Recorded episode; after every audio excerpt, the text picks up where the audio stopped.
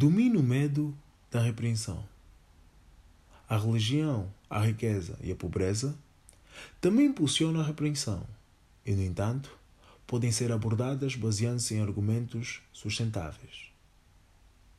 Inúmeras pessoas inseridas em certas religiões condenam a riqueza como sinônimo de desvio das regras de Cristo e a pobreza como sinônimo de crença, humildade e honestidade, quando na verdade o Criador deste mundo deseja uma vida de bênçãos e sem preocupações para as pessoas. Antes de mais, quero que percebam que a riqueza não deve ser encarada como ter milhões de dólares na conta ou propriedades caras, mas sim como ter o necessário para si mesmo, de acordo com as suas metas.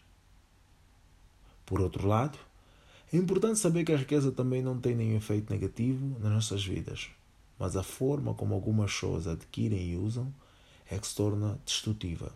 Até mesmo porque, se tivermos condições financeiras, estaremos habilitados para partilhar com os mais necessitados e contribuir para o desenvolvimento da religião. Atualmente, quase que não se faz nada sem dinheiro. Quanto mais pobre for, com dificuldades de eliminar necessidades básicas como alimentação, saúde e vestuário, que são essenciais na vida de um ser humano, mais problemas como delinquência, prostituição e desequilíbrio social passam a existir. Mas é correto realçar que se considera pobre aquele que não tem o que comer nem onde dormir. Existem características pessoais que podem ajudar a eliminar a pobreza e aproximar a riqueza, que são evitar a avareza, pouca lamentação e esforço. Toma a decisão de não ser obcecado pelas verbas, utilize-as. Com o que for preciso, lamente menos e esforce mais para conseguir o que pretende, partilhando com os que precisam.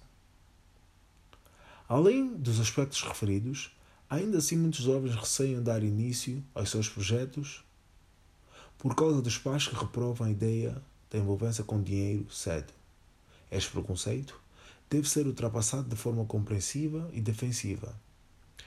Compreensiva no sentido de fazer os pais aceitarem e acreditarem nas razões que o conduzem a gerir a sua vida financeira.